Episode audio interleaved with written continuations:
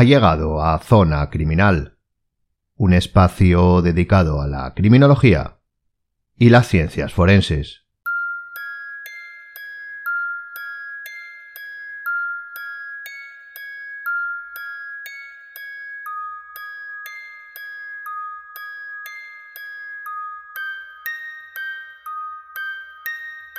intentando mínimamente ir en consonancia, o al menos que cada crimitorial tenga su hueco en los episodios monográficos, este vamos a dedicarlo al mundo del arte.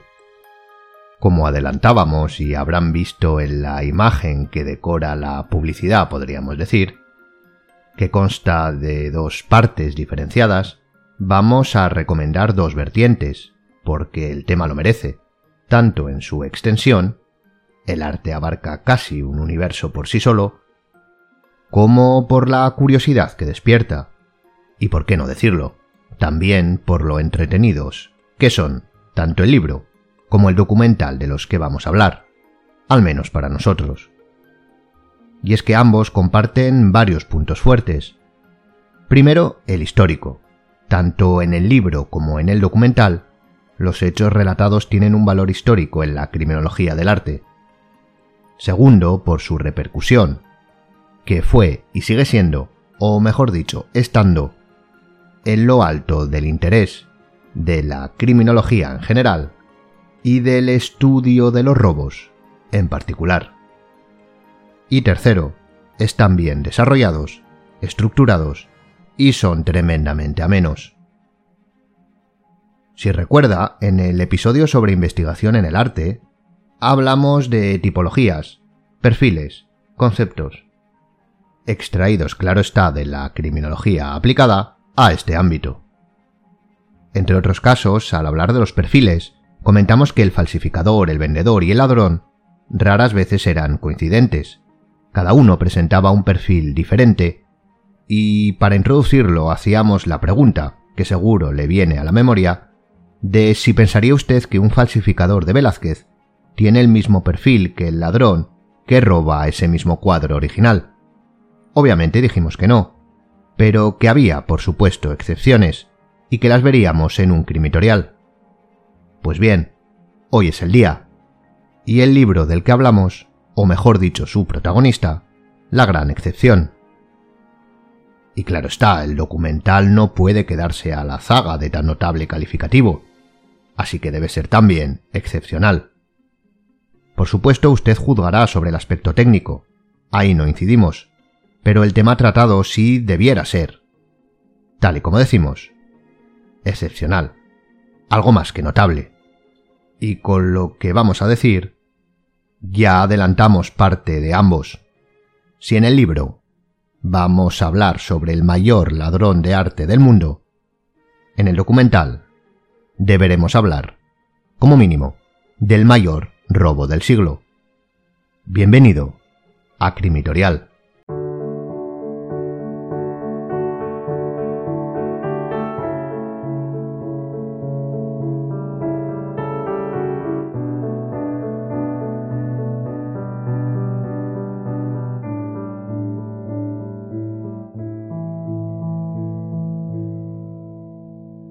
Efectivamente, como acabamos de decir, Ambos, el libro y el documental, deben estar a la altura y cumplir los más exigentes parámetros dentro de los robos de arte, tanto en la literatura como en la producción videográfica.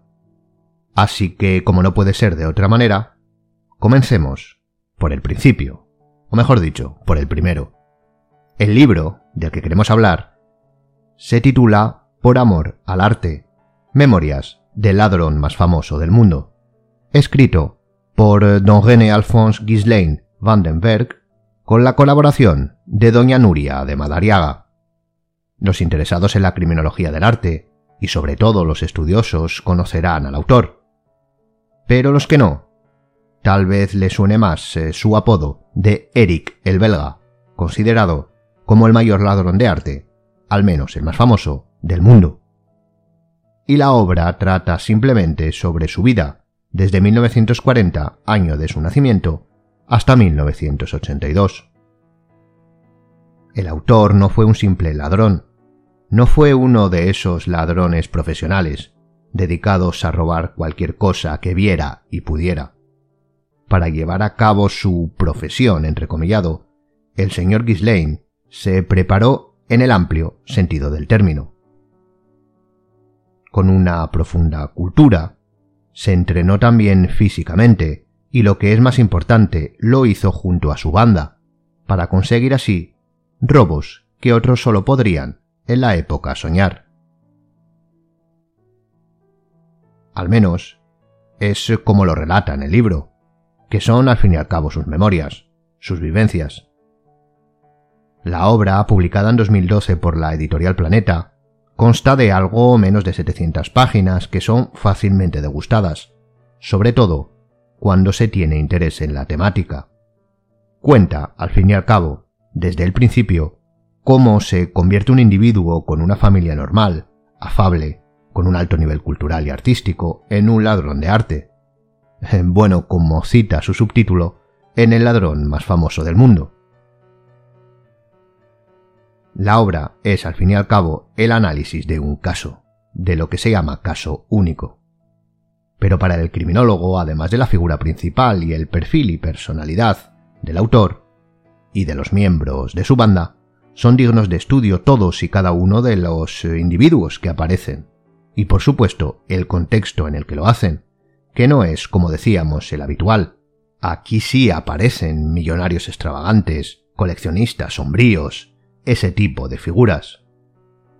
La mayoría de las acciones se centran en España, en la España sobrepasada la mitad del siglo XX, en donde, por ejemplo, las iglesias estaban llenas de objetos de valor sin ninguna seguridad. Si a eso le suma ladrones especializados, hábiles negociantes y con buenos contactos internacionales, tiene usted un expolio casi nacional, que en aquellos tiempos a la opinión pública no preocupaba mucho, la verdad. Era arte, y como decíamos, era cosa de gente millonaria. Aunque lo que hubieran robado fuera una estatua de una virgen de una pequeña iglesia románica de un pueblo remoto.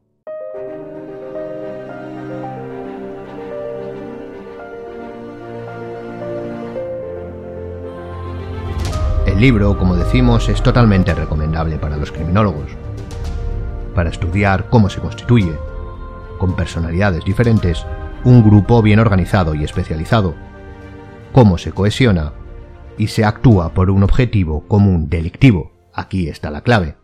En la, digamos, anormalidad o desviación de esa finalidad común, que en este caso sería tipológicamente el robo. También se puede extraer cómo son sus jerarquías, sus modus operandi, etc. Y para terminar con el libro, ¿por qué decíamos al principio y, y en el episodio sobre arte que este protagonista era o podía ser la excepción? Pues porque además de ladrón, el, el señor Ghislaine era sin duda, y pueden ustedes comprobarlo, un magnífico pintor, un entendido de la historia del arte, y un apasionado, sobre todo, del arte sacro, además de un vendedor de la misma, tanto como negociante durante su etapa de ladrón, como después, una vez retirado, entre comillas, cuando, además de vender, hay que decirlo, también regaló muchos de sus cuadros. Tenía, además, y esto es importante, un código de conducta. Esto es inapelable, es un hecho. Luego cada uno o a cada uno podía resultarle o clasificarlo de distintas maneras. Pero lo que es cierto es que actuaba, o por lo menos eso decía, según este código. Para algunos sería algo así como su busido, su camino del guerrero. Para otros simplemente una argumentación cognitiva propia, para no tener problemas con su ética y justificar así sus malas acciones. Ambas vertientes son perfectamente lógicas, y cabrían dentro de, las conclusiones a las que se podría llegar.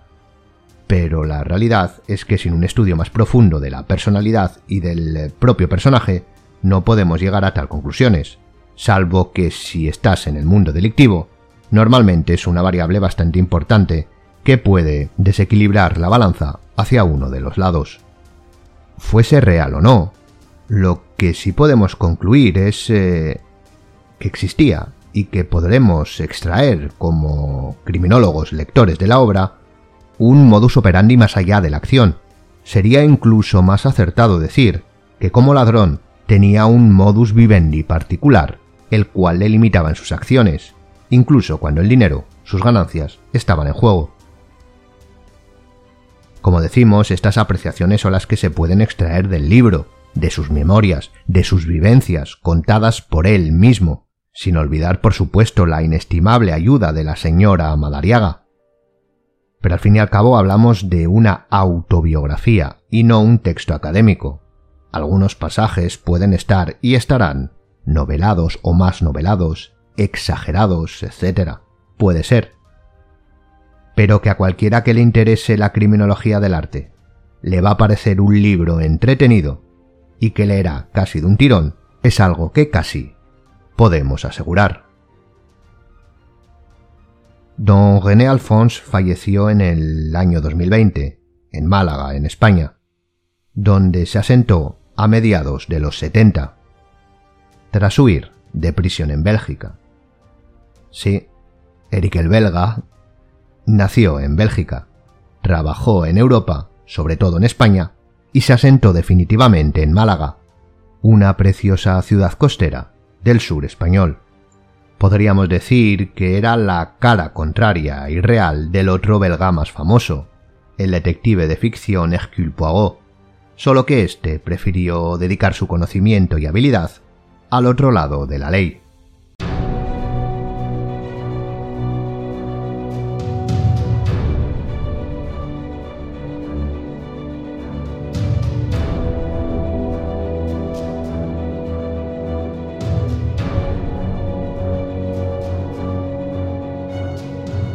Cuanto al documental, de nuevo, como el anterior, el del Lombroso, recuerden, está disponible en la plataforma de Netflix.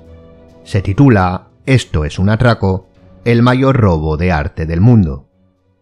El documental está dividido en cuatro capítulos, de una duración cada uno de entre 50 y 57 minutos, que narra temporalmente el robo, al menos cuantitativamente, más grande de la historia.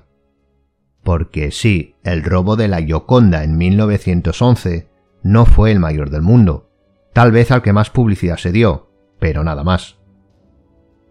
Dirigido por Don Colin Barnicle, el documental narra cómo se produjo el robo de varias piezas, el 18 de marzo de 1990, en el Isabella Stewart Garnet Museum, localizado en Boston.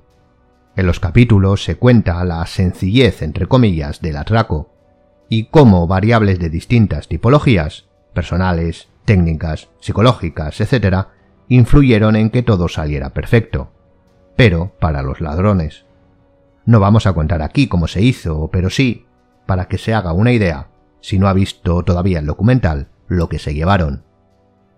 Sustrajeron, como cuadros más importantes, tres Rembrandt, que no diremos sus títulos, uno de ellos tremendamente valioso, un Vermeer, uno de los artistas con menos obras conocidas, un Manet, un Flink, cinco Degas, cinco dibujos para ser exactos de Degas, una vasija de bronce chino y un águila de un estandarte napoleónico. Como ve, todo muy ecléctico. Ya de por sí el botín es curioso, teniendo en cuenta que tal vez quitando el Rembrandt y el Vermeer, o al menos el Rembrandt más importante y el Vermeer, rodeándolos se encontraban obras más valiosas que las sustraídas. No obstante, se tasan todas las piezas en más de 500 millones de dólares robados. Pero el documental no se queda únicamente en describir cómo fue, sino en recopilar toda la investigación del delito e incluso, de manera ciertamente aventurada, proponer alguna que otra teoría, porque sí, lo ha adivinado este robo no ha sido resuelto. De hecho, no se tiene ni la menor idea del paradero de ninguna, repetimos, ninguna de las obras. Y lo han investigado en principio de cabo a rabo, tanto la policía como el FBI, el propio museo, etc. Pero nada. Y por si pudiera interesarle, nunca se sabe, desde el año 2017, donde digamos se dejó de lado el esfuerzo en la investigación, se ofrece una recompensa de 10 millones de dólares por una pista que ayude a recuperarlas. Un pequeño apunte. Si a través de este crimitorial es conocedor de este robo y lo resuelve, por favor no se olvide de este humilde podcast cuando sea millonario.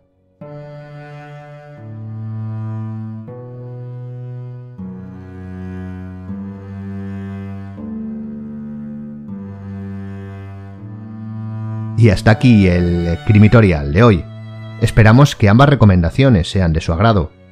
Además, el poder sugerir distintas alternativas que podríamos considerar ociosas es que se pueden llevar a cabo como complementarias. Lectura y documental de carácter criminológico y criminalístico para el fin de semana, por ejemplo. ¿Qué más se puede pedir? Como siempre, les dejamos las coordenadas de ambos en la descripción. Les esperamos en el próximo crimitorial, por supuesto, pero antes, en el siguiente episodio de Zona Criminal.